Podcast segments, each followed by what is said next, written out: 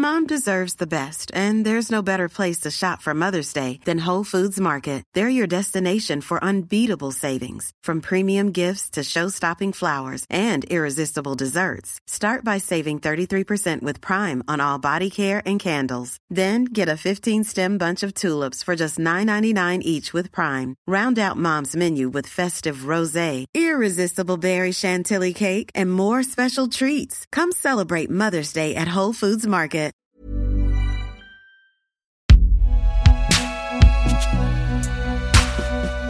Imaginé par Binge Audio. Il y a encore 15 ans, être fan de super-héros de ce côté-ci de l'Atlantique, c'était vu au mieux comme une passion de niche, au pire comme une bizarrerie de nerd. Le rouleau compresseur Marvel est depuis passé par là et les super-héros sont partout. Mais qui sont-ils vraiment? Comment vivent-ils? Comment mangent-ils? Quelles valeurs et quels schémas véhiculent-ils? Ce sont les questions très sérieuses auxquelles vont répondre les sociologues Valérie Gorin et Jenny Haver dans le podcast Up in the Sky un podcast de la RTS, la radio-télévision suisse, que nous avons le plaisir d'accueillir au cours des prochaines semaines. Une série en 10 épisodes pilotée par Hélène Ichters et réalisée par Ismaël Gonzato. Vous écoutez Programme B, je suis Thomas Rozek, et voici Up in the Sky, une série de la RTS.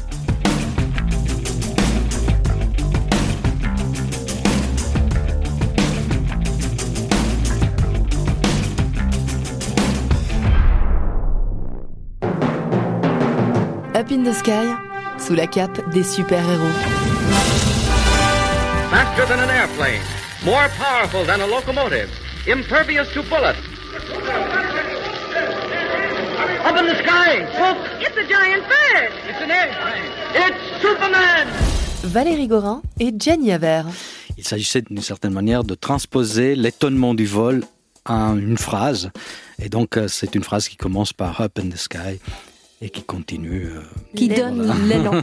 L'émerveillement de ce qui se passe dans le ciel. Donc, Alors, Up in the Sky, on va commencer peut-être par le commencement pour ce premier épisode. On va se concentrer peut-être sur euh, quelques racines du super-héros, parce que bah voilà, tout le monde connaît les super-héros, mais euh, c'est un petit peu euh, brouillon parfois. On ne sait pas où les faire remonter.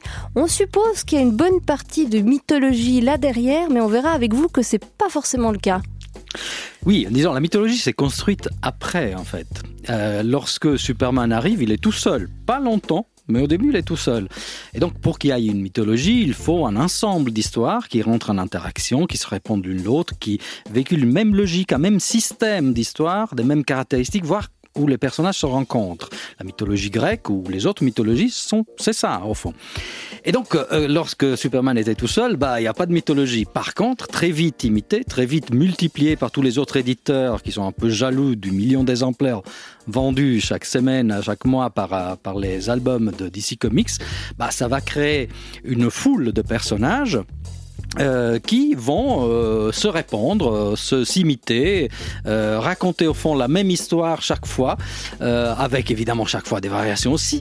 Et ça, ça, ça ressemble quand même beaucoup à une mythologie. D'accord, donc on peut faire remonter le début du super-héros, si je comprends bien, à Superman. Donc il y a une année de naissance finalement. Oui, en tout cas, c'est mon avis. Euh, on peut s'amuser à trouver des ancêtres. Ouais. Et euh, disons, ça fait euh, 50 ans qu'on cherche des ancêtres aux super-héros et on en trouve plein. Faisant un suprême effort, Fantomas s'échappe encore. il y a quand même un, un gros débat entre les Français qui ont voulu se réapproprier un petit peu le, le genre super-héroïque et puis euh, les Américains. Donc, on va dire le dogme canonique, c'est Superman 1938. Et puis, euh, pour les Français, il y a plutôt un genre qui se développe 19e siècle avec des romans de fiction où on a des personnages qui sont le justicier, masqué, type euh, Rocambole, Arsène Lupin euh, et, Fantomas, euh, éventuellement. Et ça, c'est pas des super-héros pour les Américains, mais c'en est pour les Français? Alors, la, la question est débattue. hein. Le, le- le super-héros qui était repéré par les Français comme étant une anticipation des super-héros à l'américaine, c'est le Nyctalope. hein. C'est un roman des années 10 d'un certain Jean Delahire, euh, et qui est un personnage qui voit la nuit. D'ailleurs, la nyctalopie est une maladie qui euh, fait voir plus Consiste- pendant la nuit que pendant à voir le la jour, nuit. voilà. Voilà.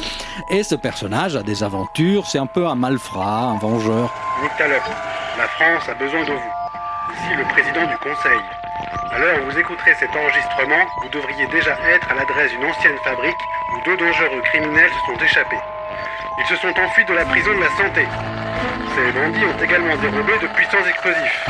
Prenez garde, Nyctalope. Mais euh, bon, il a, évidemment, il a un nom et prénom à part le Nyctalope, mais tout le monde connaît quand même son, son identité. C'est pas cette logique d'identité secrète, c'est plutôt un surnom, le, le Nyctalope. Et puis, au fond, on, on, on, voit que si on cherche des personnages de ce type, mais il y a foule yeah. dans la littérature populaire française, italienne, espagnole, anglaise, américaine. On a même évoqué un, un personnage qui a vraiment vécu, qui est Vidocq, hein, chef de la police judiciaire française, ancien bagnat. Mais euh, tout comme d'autres personnages comme Guillaume Tell, du côté américain, il rentre pas dans la définition euh, du super-héros. Parce qu'en gros, il y a à peu près quoi, deux, trois caractéristiques. Il faut euh, d'une part le costume, donc le côté euh, juste au corps, la cape, euh, éventuellement la, la, culotte enfilée par-dessus le collant. Euh, il faut l'identité secrète. Hein. La plupart des super-héros, ils s'affichent pas comme, comme super-héros au grand jour. On ne sait pas qui ils sont dans la réalité. Et puis surtout le super-pouvoir. Et le super pouvoir, il vient de, En général, ils ont des origines très précises. Soit c'est dû au fait de leur naissance, hein, comme Superman ou Thor, qui sont nés comme ça, comme, comme des dieux ou des demi-dieux. Soit c'est dû à une mutation. Euh, mutation génétique comme Spider-Man, un sérum, celui qu'on a donné à Captain America. Début de l'injection, prêt Dans 5, 4, 3, 2, 1.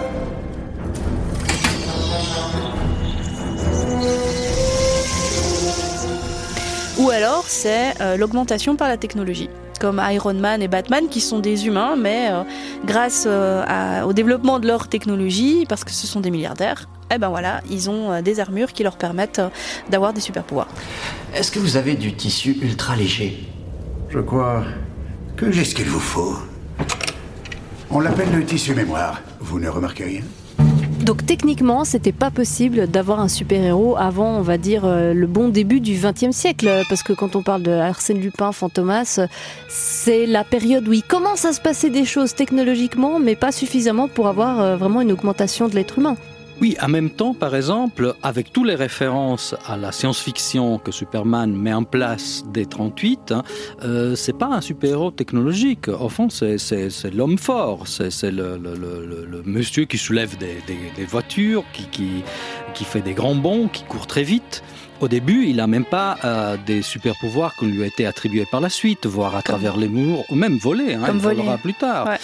Euh, et donc, en fait, c'est quelque chose qui s'enracine aussi sur d'autres origines, qui sont euh, notamment toute la tradition des briseurs de chaînes, des hommes forts, euh, qui a été exploité au cinéma par des personnages comme euh, Machiste, Samson, Saeta, le cinéma italien des années 10, repris plus tard dans les années 50, alors évidemment après les super-héros, par le cinéma des culturistes et dont les manifestations les plus récentes sont Schwarzenegger et Stallone.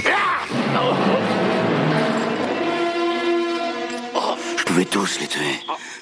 Toi aussi, je pourrais te tuer.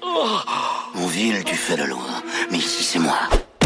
Donc il y a une filiation par là qui a pu inspirer aussi euh, la création de ces super-héros, à remarquer qu'il y avait déjà, à la fin du 19e siècle, des hommes forts célèbres qui tournait pas des films, mais qui s'exhibait dans des euh, cabarets, dans des, foires, dans des cirques, dans des foires.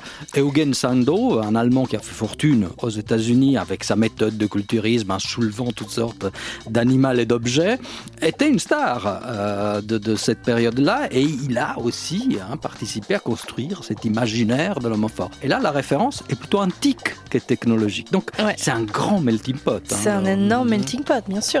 Après, euh, c'est vrai que les années 30, il se passe pas mal de choses euh, à la fois dans, culturellement et puis politiquement. Il y a, il y a effectivement, euh, on a beaucoup lié les super-héros à l'idée du surhomme, l'Ubermensch de Nietzsche. Après, c'est évident que les créateurs de Superman, ils avaient probablement pas forcément lu Nietzsche ou qu'ils avaient cette référence en tête. Donc eux, ils avaient plutôt euh, le juste au corps du gymnaste, euh, voire peut-être éventuellement, puisque les, deux créateurs sont juifs, euh, ce qui se passait du côté de l'Allemagne nazie avec le culte de, de l'homme nouveau, Castor et Pollux, qui sont exhibé dans les grandes parades. Euh, du côté des Italiens, euh, avec Mussolini, on a plutôt l'image du, du- de l'homme nouveau, qui est un homme assez baraqué, euh, assez musclé, assez grand, assez imposant. Donc, c'est vraiment des influences. En fait, on s'est amusé à aller chercher après coup, et puis on mélange à la fois la politique, la mythologie, euh, les- le sport, la gymnastique, euh, le côté très industriel. Donc, euh, voir les, les, les freaks, hein, carrément, avec les, les hommes hyper musclés dans les foires. Qui fait qu'au final, c'est assez, assez sympathique parce qu'on peut partir dans toutes les directions quand on veut s'intéresser aux origines. Et dans les représentations visuelles aussi, il y a des choses qui se mettent en place. Par exemple, une des grandes nouveautés de l'univers super-héroïque, c'est ces corps en suspension dans les airs. Au début, bon, c'est des sauts. Après, ils volent. Or, les années 30, c'est le moment où la photographie La photo. sportive met en scène des plongeurs, des, saut- des, des gens qui font du saut en longueur, dans- des positions d'instantané euh, qui trichent un peu euh, sous le mouvement en les montrant comme s'ils étaient en train de voler. hein. Les hommes volants. Voilà, C'est les- vraiment les- ça qui Les Jeux Olympiques de, de- de 32 ou de 36 ont pléthore de ce type de, de, de photographie et qui figent un peu un, comme ça une culture visuelle de l'homme en suspension dans les airs qui va être exploité évidemment. Qui suis-je, père? Tu t'appelles Kalen. Et tu es l'unique survivant de la planète Krypton. Et bien que tu aies été élevé comme un être humain, tu n'en es pas un. Tu as de grands pouvoirs. Jusqu'ici, tu n'en as découvert que quelques-uns. On continue à parler super-héros et mythologie avec euh, toi, Gianni, et toi, Valérie, parce que vous êtes passionnés. Donc, vous êtes universitaire, professeur à l'université, mais vous avez une vie secrète dans laquelle euh, vous bouffez du super-héros, mais à n'en plus pouvoir. Tout à l'heure, on parlait en fait de l'homme fort qui finalement est la base du super-héros, mais il y a un élément essentiel de toute la culture du super-héros comme on la connaît, c'est la notion du super méchant. Et ça, elle n'est pas forcément présente autrefois. Euh, Non, l'homme fort des foires, il, il exposait sa force en soulevant des objets, parfois en défiant euh, des, des, D'autres des- concurrents. passants, d'autres concurrents. Euh, mais en fait, le, le- le début des super-héros, on n'a pas de super méchants. hein. On- C'est des super-héros qui interviennent dans un univers courant et ils luttent contre quoi? Bah, Ils luttent contre le problème américain des années 30, c'est-à-dire la criminalité, et spécialement la criminalité euh, organisée. C'est Al Capone, le super méchant des premiers. Bon, il n'est pas thématisé, mais voilà, c'est le gangster. 1930. La prohibition a fait de Chicago une ville en état de guerre. Des gangs rivaux s'affrontent pour la maîtrise du trafic illicite d'alcool. Véritable empire dont les bénéfices se chiffrent en milliards de dollars. Grenades et mitraillettes ont seule force de loi. C'est le règne des seigneurs de la pègre. C'est le règne d'Al Capone. Alors, au bout d'un moment, comme ces super-héros euh, sont tellement forts qu'évidemment il suffit de, donner un coup de poing pour terrasser n'importe quel gangster, il faut inventer quelque chose qui tienne un peu mieux la route. Et, et donc, on commence effectivement à mettre des personnes qui ont aussi des pouvoirs extraordinaires, mais qui sont du côté du mal. Ça va aussi être accentué au moment, parce qu'on on rentre très vite dans le deuxième conflit mondial. La deuxième guerre mondiale, les États-Unis arrivent à la fin de 41. Ils sont, ils sont un peu paresseux, ils rentrent un peu plus tard. Mais là, et, déjà dans les années 40, les, comics vont prendre parti et euh, ils vont commencer à trouver des super-héros nazis ou japonais, par exemple, euh, qui représentent effectivement euh, l'axe et, et qui peut transposer la guerre qui est en cours, qui va venir, dans laquelle les États-Unis vont intervenir, euh, sous le terrain super-héros. Mais du coup, ça devient des super villains. Donc, euh, en anglais, super méchants.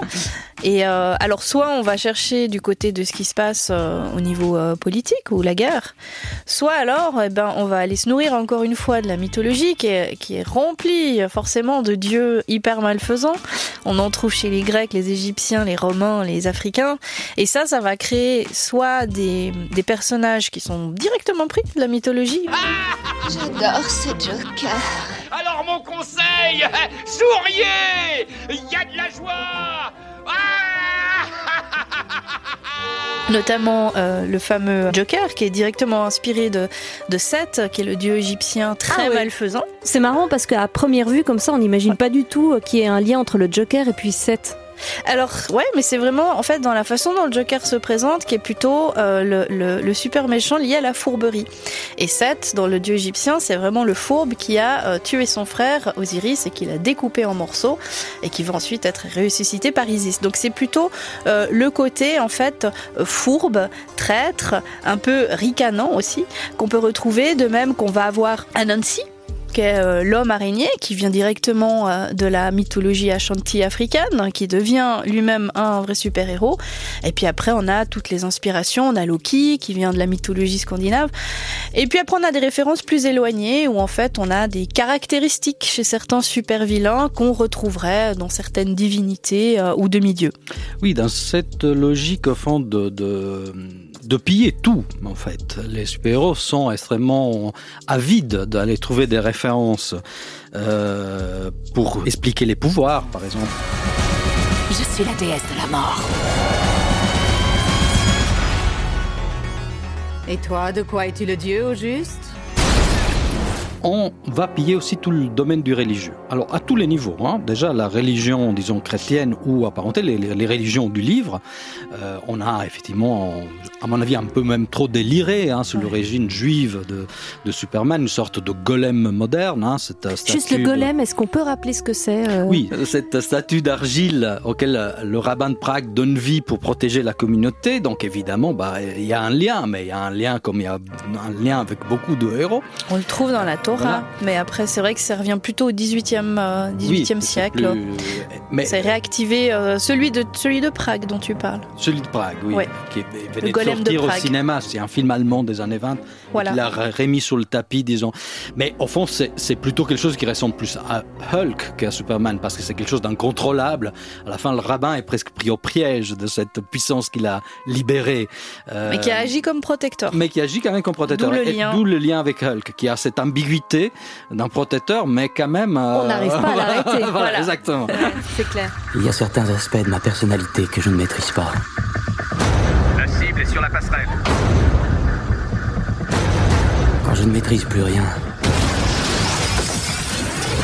c'est très dangereux d'être près de moi.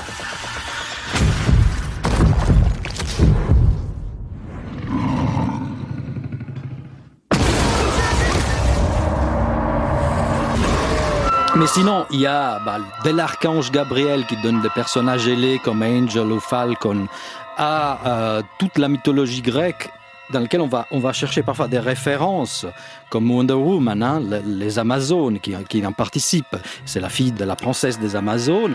Parfois, on va vraiment prendre des personnages. Il y a un personnage d'Hercule euh, dans, dans, dans les comics euh, Marvel. Déjà en 65, on est déjà dans les années 60, hein, Wonder Woman c'est les années 40, donc à toutes les époques. Ouais. Et puis carrément, bah voilà, il y a des médusas de nouveau, la, mythologie grecque. On a des, des Isis, on a Thor, on a Thor. Ouais. Donc toutes les mythologies hein, africaines, scandinaves, grecques, gréco-romaines sont mises à contribution. Mais euh, Valérie et Gianni, alors combien de temps il met Superman, puisqu'on parle de super-héros, combien de temps il met, puisque au tout début de votre intervention, on a dit qu'il était tout seul -hmm. à sa création, combien de temps il met pour se retrouver finalement avec plein de petits copains, on va dire. Euh, alors aujourd'hui, bien sûr, ils sont des centaines de personnages, mais euh, combien de temps est-ce que finalement le public américain se met à complètement adopter euh, la notion de super-héros? Quelques mois. Seulement euh, oui, quelques mois. Mais il y a une résistance euh, très claire de la part euh, de DC Comics qui considère au fond tenir là quelque chose à protéger. Une, un des premiers, une des premières imitations de Superman, c'est Wonder Man. C'est un personnage qui sera immédiatement bloqué par un procès que DC va intenter à l'éditeur et il n'aura qu'un album. Après, il y aura d'autres éditeurs. Hein. Le plus célèbre, c'est peut-être Facette qui va sortir Captain Marvel, qu'aujourd'hui on appelle Shazam pour des questions de procès, hein, de droit d'appartenance. En fait, c'est Space parce que le personnage appartient à DC et le nom appartient à Marvel. Mais à l'origine, c'est un personnage de Facette. Donc ah voilà, oui, on, sait, on, on a déchiré quelque part ce personnage que lorsqu'il sort, il gagne très vite en popularité au point de vendre plus que Superman. C'est insupportable pour DC. Il y a un procès qui dure des décennies et qui, pour finir, va se solder avec une victoire d'ici. Et le personnage est obligé de disparaître et de passer dans les personnages d'ici. Il y a quelqu'un? Prononce mon nom pour que mes pouvoirs se répandent en toi. Monsieur, je connais pas votre nom. Shazam. Quoi, sérieux? Ok Shazam?